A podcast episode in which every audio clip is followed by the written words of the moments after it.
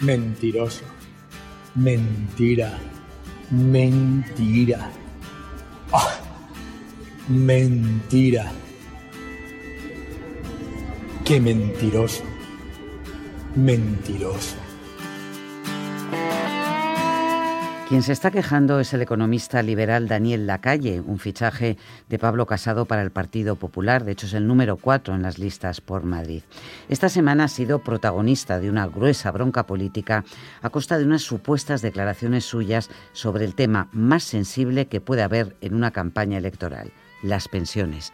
Nueve millones de pensionistas son también votantes. Hola, soy Montserrat Domínguez y estáis escuchando 616 escaños, el podcast de información política del país.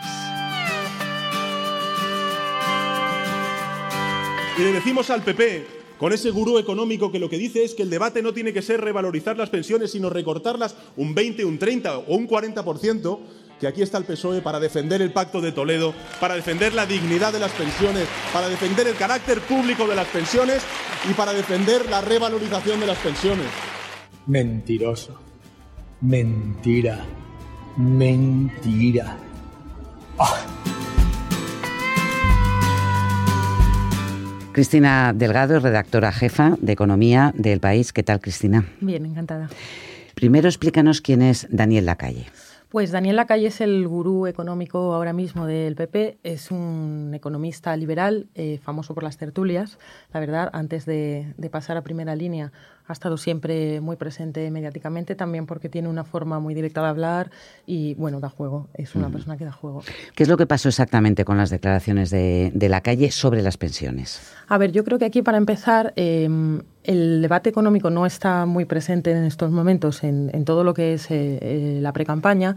Eh, entonces, cualquier cosa que suponga hablar de economía y más hablar de pensiones eh, salta a la primera línea. Entonces, se han cuidado bastante, más allá de los mensajes muy claves como bajar pensiones, subir gasto social, de ir al detalle. Entonces, Daniel Lacalle da una entrevista en El Economista en el que hace unas declaraciones sobre el problema que supone para los países que no cumplen las normas pagar las pensiones y qué recortes acaban haciendo el economista, eh, obviamente, mm, hace una parte de esa entrevista. Las entrevistas, obviamente, cuando son en papel, normalmente las tenemos que editar porque suelen ser respuestas larguísimas. Y extrae un, trozo de esa respuesta. A lo que eh, otros medios, en especial el periódico de Cataluña, lleva destacando que Daniel Lacalle quiere bajar un 20 o un 30% las pensiones.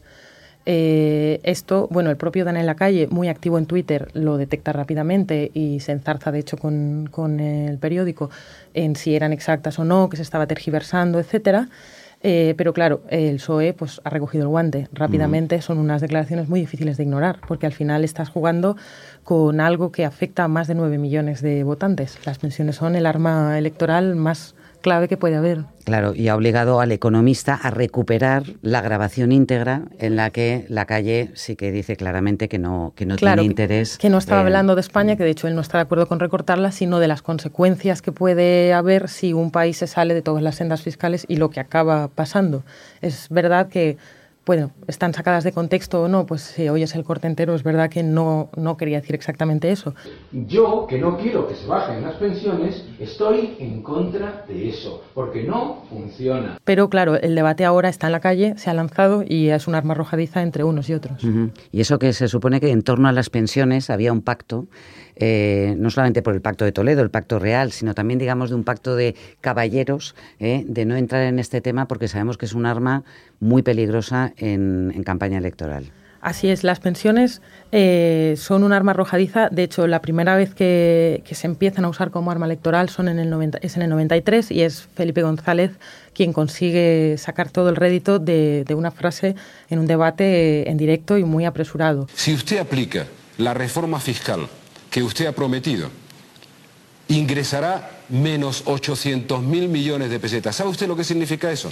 Traducido a la realidad, significa 8 mil pesetas menos para cada pensionista. Eh, en ese momento, de hecho, bueno, el Pacto de Toledo siempre se dice que son, nació por 8.000 pesetas. Entonces, en aquel momento, eh, las 8.000 pesetas es una forma de decir el PP quiere robar 8.000 pesetas a los pensionistas y pasa a un primer plano electoral las pensiones. De aquello, pues claro, se, se vio todo el poder que tiene hablar de pensiones y de quién quiere quitarte las pensiones. Para todo partido es un arma de doble filo. De todas maneras, no conocemos con mucha concreción los eh, programas electorales, sobre todo las medidas económicas que van a llevar los eh, programas electorales. Es verdad que el Partido Socialista había presentado unos presupuestos que de alguna forma eh, funcionan como un programa electoral, pero el PP, más allá de que quiere bajar los impuestos, tampoco ha hecho propuestas muy concretas todavía, ¿no? No, a ver, son todo propuestas vagas y sobre todo en las que lo que brilla por su ausencia son los números. O sea, son promesas, eh, están, son como líneas generales. El PSOE ha optado más por seguir esta senda de gasto social, subir impuestos, etcétera, que en realidad son la mayoría de las propuestas son las que no ha podido llevar en sus presupuestos. El PP ha optado por el mantra de bajar impuestos. Nosotros lo que proponemos es una revolución fiscal en cuanto lleguemos al gobierno. Lo que proponemos es bajar todos los impuestos y, por supuesto, paralizar la subida de impuestos que planteaba el Partido Socialista. Habla todo el rato de bajar el impuesto de sucesiones, donaciones, patrimonio, IRPF. Habla de recortar el gasto público para meter en vereda las cuentas. Lo que no dice es todo esos bajadas de impuestos y recortes eh, cómo luego puede impactar en, el resto de gastos. O sea, si tú quieres, porque al mismo tiempo, por ejemplo, y más ahora con la polémica de la calle, insiste en la necesidad de subir pensiones, el, el IPC, el 1,6 Pagar las pensiones vale más de 9.000 millones al mes en España. Si tú haces todo ese recorte, pues porque el papel lo aguanta todo, pero las matemáticas no, o sea, es difícil que te salga todo eso. Han preferido obviar cómo van a compensar esa bajada de impuestos. Gracias, Cristina. Nada. El Fondo Monetario Internacional acaba de alertar de que la situación económica internacional atraviesa un momento delicado así lo dicen.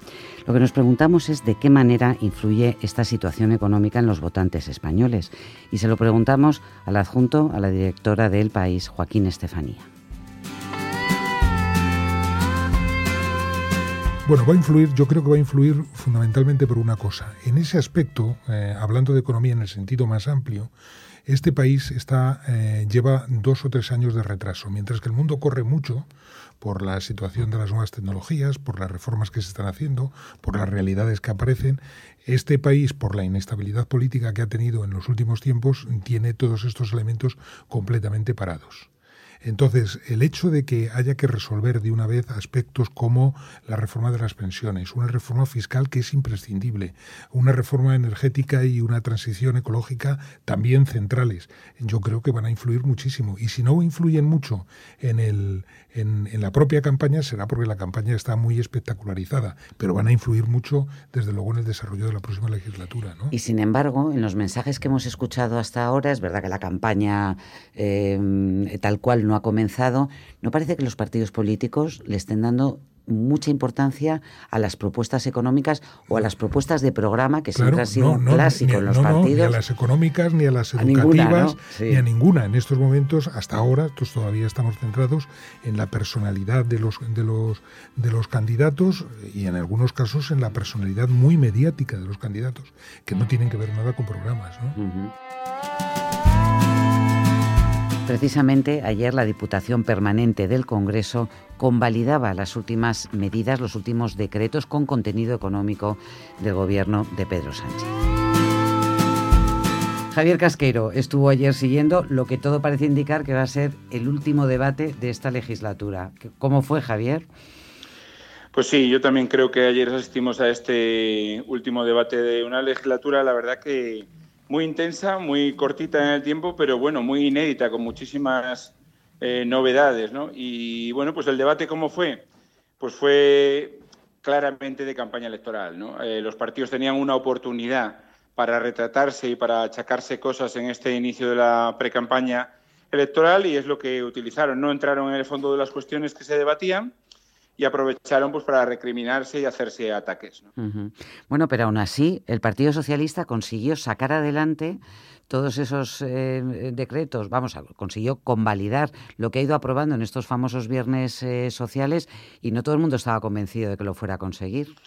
Sí, sí, sí. no había más que ver, Monse, la cara ayer de los diputados del Partido Popular y de Ciudadanos para darse cuenta y concluir rápidamente que bueno que estaban pasando un trago que no, no era el que querían ni el que les apetecía, ¿no? Porque efectivamente la cara era como que le estaban concediendo una oportunidad y un escenario al gobierno para lucirse en parte y para sacar adelante medidas que bueno que tienen una repercusión y que pueden tener un interés para muchísimos muchísimos votantes y para muchos electores, ¿no? Medidas de carácter social, eso que hemos llamado los decretos sociales. Sí. Sí, sí. Oye, pero lo, que me resulta curioso es que Ciudadanos acabó votando tres de estos decretos y el Partido Popular votó en contra de uno, que es el plan de contingencia del Brexit, que, mm, bueno, tradicionalmente esto ha estado fuera de la, de la contienda política, ¿no?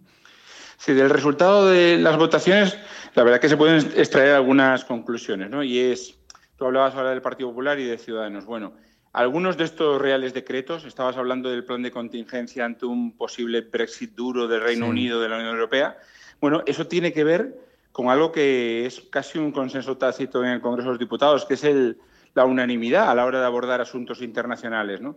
Ciudadanos, eh, bueno, pues no se salió de ese guion, pero el PP sí. El PP mm. no está ahora mismo para aprobar absolutamente nada que lleve a las Cortes o que lleve al Consejo de Ministros el Partido Socialista. ¿no? Mm. Y lo dijeron expresamente varios de los portavoces que intervinieron ayer en el Pleno de la Diputación Permanente. Y bueno, se vio en el tema del Brexit, Monse, pero se vio también en el decreto, en el que llamamos decreto de igualdad, que habla sobre todo de bueno, ampliar los permisos de paternidad hasta 16 semanas en los próximos tres años a los padres, igual que a las madres. ¿no? Y es un tema, además, que había suscitado en el Congreso de los Diputados también muchísima unanimidad durante estos últimos meses y semanas que se había propuesto, pero el PP tampoco transigió ahí.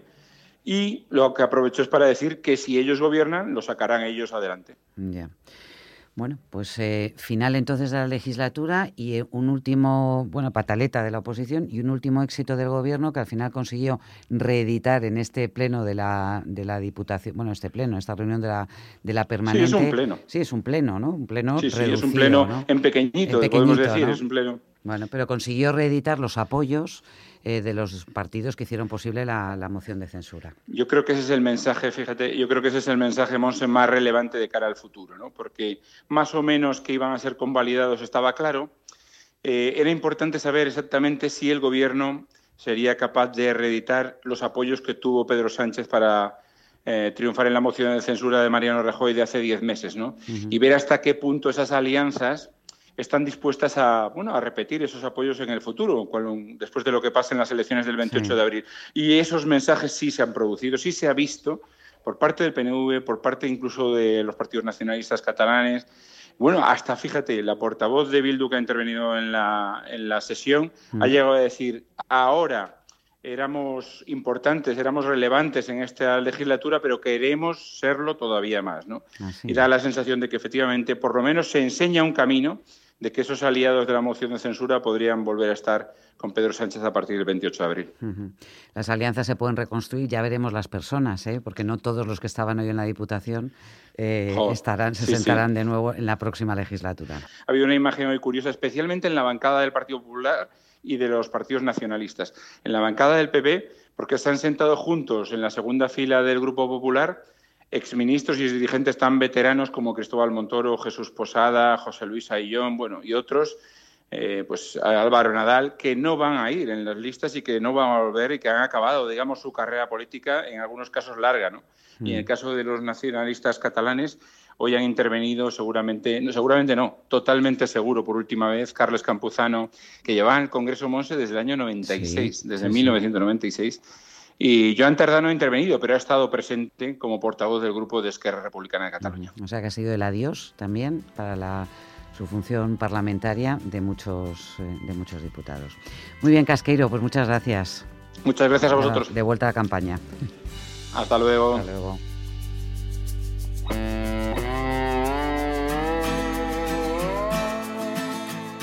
Vamos con la respuesta al acertijo eh, de ayer que nos planteaba Bernardo Marino. ¿Qué tal, Bernardo? ¿Qué tal, Monse? La duda era qué ocurre si dos candidatos o candidatas empatan a votos. Hmm. Tengo que decir que en el caso del Senado no lo especifica la ley, pero en el caso tanto del Congreso como en unas elecciones municipales queda clarísimo. En último término, empatados a todos, incluidos votos totales, el escaño se, se resolvería mediante un sorteo. El escaño o la concejalía. Un sorteo. Puro y duro. Un sorteo. ¿Y eso ha pasado alguna vez? Pues mira, no ha pasado nunca ni en las elecciones al Congreso ni en las elecciones al Senado. Pero ha pasado muchas veces en las elecciones municipales. Sí, ¿eh? Ha pasado muchas veces. ¿Y Date cuenta que en España, hay, sorteo muy- que- en en España, España hay muchísimos claro. municipios, algunos de ellos muy pequeños, y es bastante probable que haya un empate. ¿Y el sorteo cómo, cómo se hace? ¿Con un notario? ¿Cómo... Pues mira, la ley electoral no lo especifica. Eh, en las últimas elecciones, por ejemplo, se eligieron tres alcaldes, porque también cuando hay igualdad de votos en los ayuntamientos Ujú. y hay igualdad de voto popular, los alcaldes se eligen por sorteo. En tres pueblos, por ejemplo, usaron tres métodos diferentes. En Escopete, Guadalajara, se extrajeron, se extrajo un papel al azar de un vaso. Ajá. En Albánchez, Almería, se lanzó una moneda al aire. Y en Pierola, y en el Hostalets de Pierola, perdón, en Barcelona, se introdujeron dos papeletas en una caja de cartón y la mano inocente de un funcionario extrajo una. Qué bonito. M- más simple imposible, ¿no? Sí, y te voy a contar un caso muy curioso. Mira, en 1999, en un pueblo de Cuenca muy pequeñito que se llama Castillejo Sierra, se presentaron dos hermanas. Se presentaron María Ángeles Clares Pérez por el PSOE y Rosalía Clares Pérez por el PP. Ajá. Y empataron a 19 votos. ¿Y qué pasó? Pues que hicieron un sorteo y que fue elegida la candidata socialista. Eso es buenísimo. Oye, Bernie, ¿nos cuentas eh, o nos dejas algún acertijo para mañana? Sí, mira, solamente hay una provincia en España donde siempre ha ganado el mismo partido en las elecciones al Congreso. ¿Cuál es esa provincia y cuál es ese partido? Mm. Creo que me lo sé, pero no estoy muy segura. En cualquier caso, mañana, ¿no? La solución. Vamos a ver si aciertas. Venga, gracias. Este podcast se llama 616 escaños, es una producción del país y durante este mes de abril y hasta que se celebren las elecciones generales, cada mañana, de lunes a viernes, tenéis disponible un nuevo episodio. Podéis escucharlo en la web del país, elpaís.com, en Apple Podcast si preferís oírlo desde vuestro iPhone o iPad y en Podcast de Google si lo que tenéis es un móvil con el sistema operativo Android.